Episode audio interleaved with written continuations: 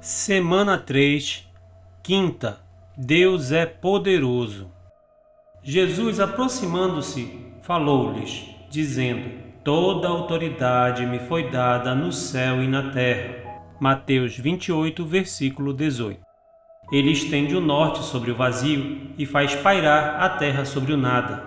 Prende as águas em densas nuvens e as nuvens não se rasgam debaixo delas encobre a face do seu trono e sobre ele estende a sua nuvem. Traçou um círculo à superfície das águas, até os confins da luz e das trevas. As colunas do céu tremem e se espantam da sua ameaça.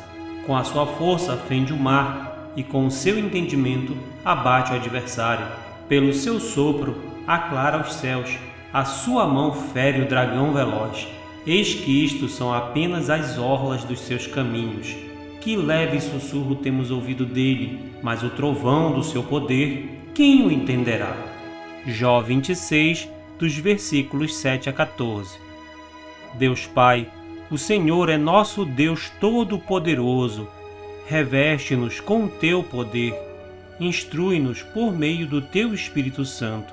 Não permita que nossos medos e ansiedades se tornem dureza de coração.